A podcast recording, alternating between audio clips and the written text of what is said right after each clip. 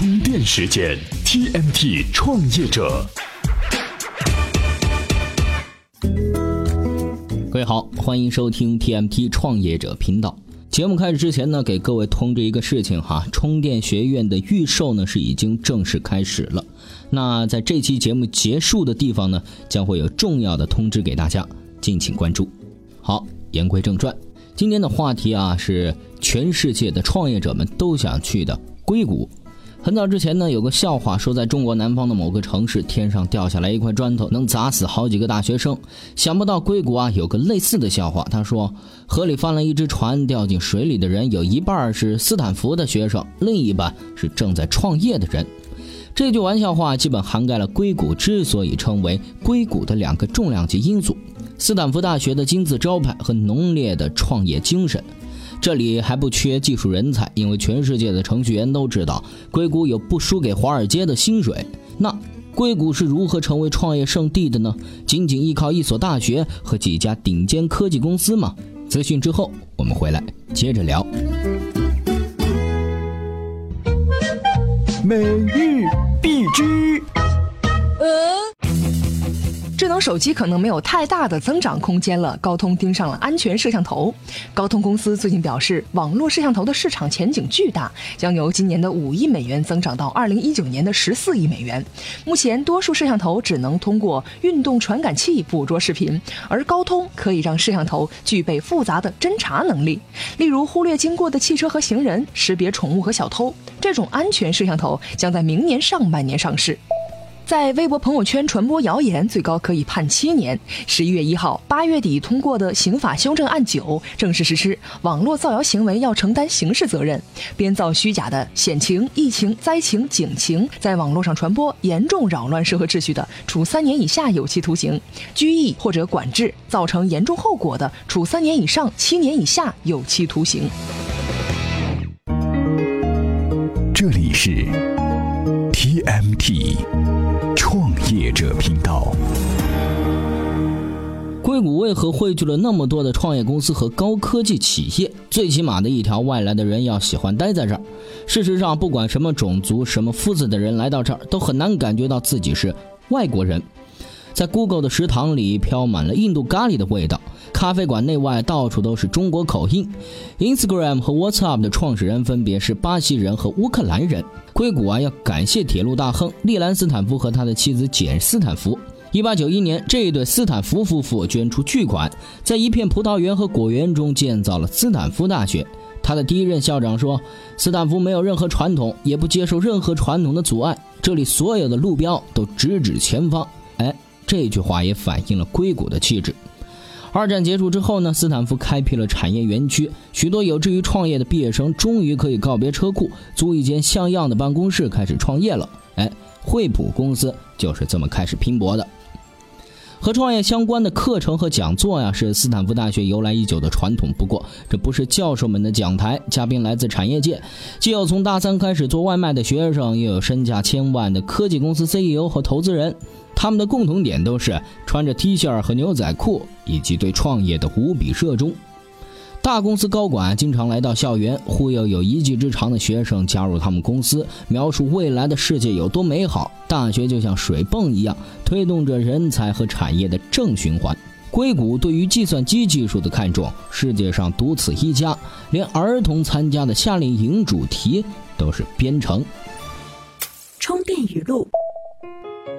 互联网创业无疑是时下最流行的。随着 Web 三点零的到来，有人开始疑问：现在互联网到底还有创业的空间吗？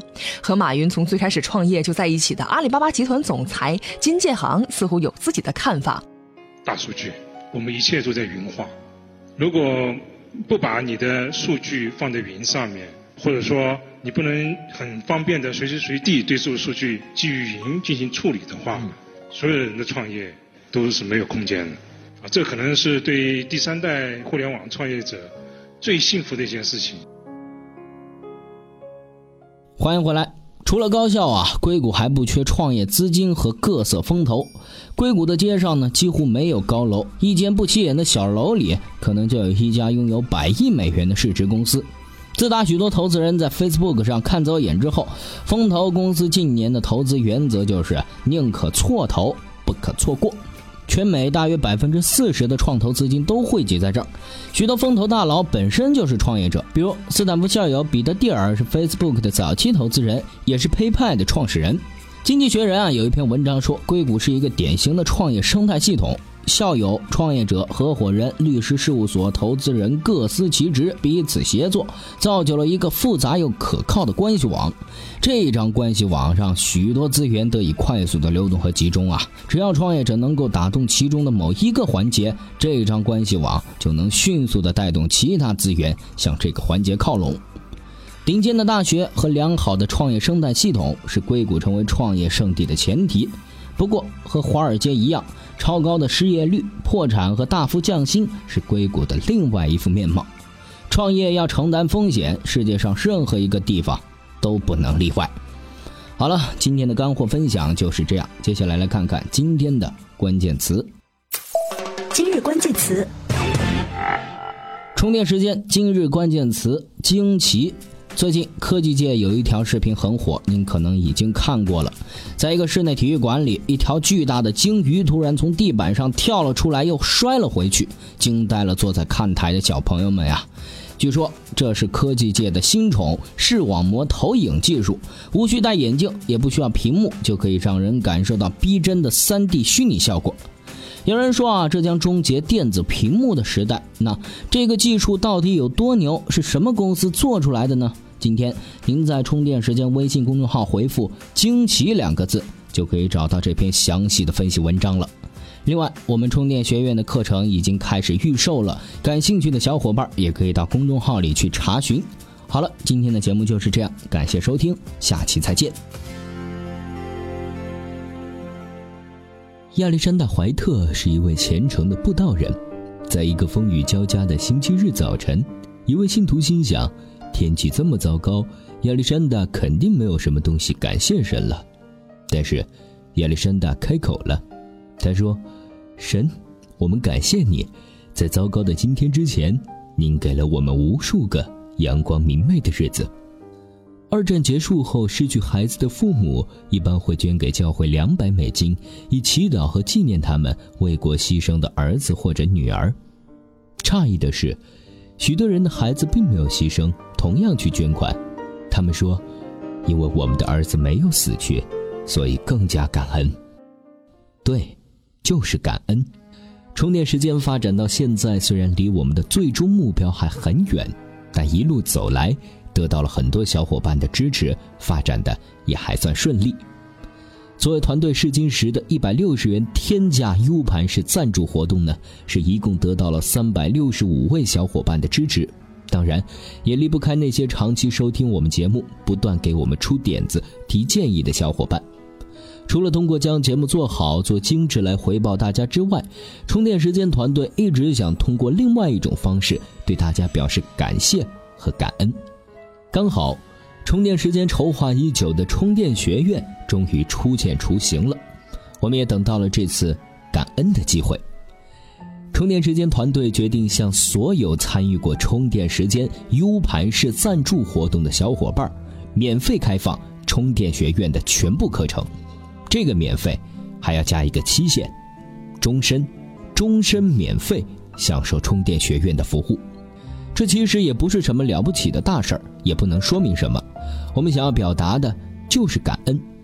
一颗种子长成参天大树。离不开阳光雨露，一个团队的成长也离不开所有志同道合小伙伴的支持和鼓励。充电时间的 U 盘式赞助呢，已经结束了。充电时间项目组也不再以 U 盘式赞助的形式来接受赞助。在以后的活动中，我们也许会将这枚对我们有着特殊含义的 U 盘以赠品的形式送出。那充电学院预售期间的首批学员呢，将会有幸获得这枚 U 盘。从十一月二号起，截至十一月二十一号，充电学院开始为期二十天的预售期，总共两百个预售席位。预售期内购买充电学院课程成为首批学员的小伙伴，都将免费获得 U 盘式赞助的 U 盘一枚，以及格拉德沃尔经典系列丛书一套，总共是五本书。两百个席位满了之后呢，将会不再提供这些赠品。充电学院上线运营时间是十一月二十二号，预售期间可以开通学员资格，但是无法收听收看课程。感谢，感恩，感怀。充电时间项目组期待能和更多的小伙伴一路同行。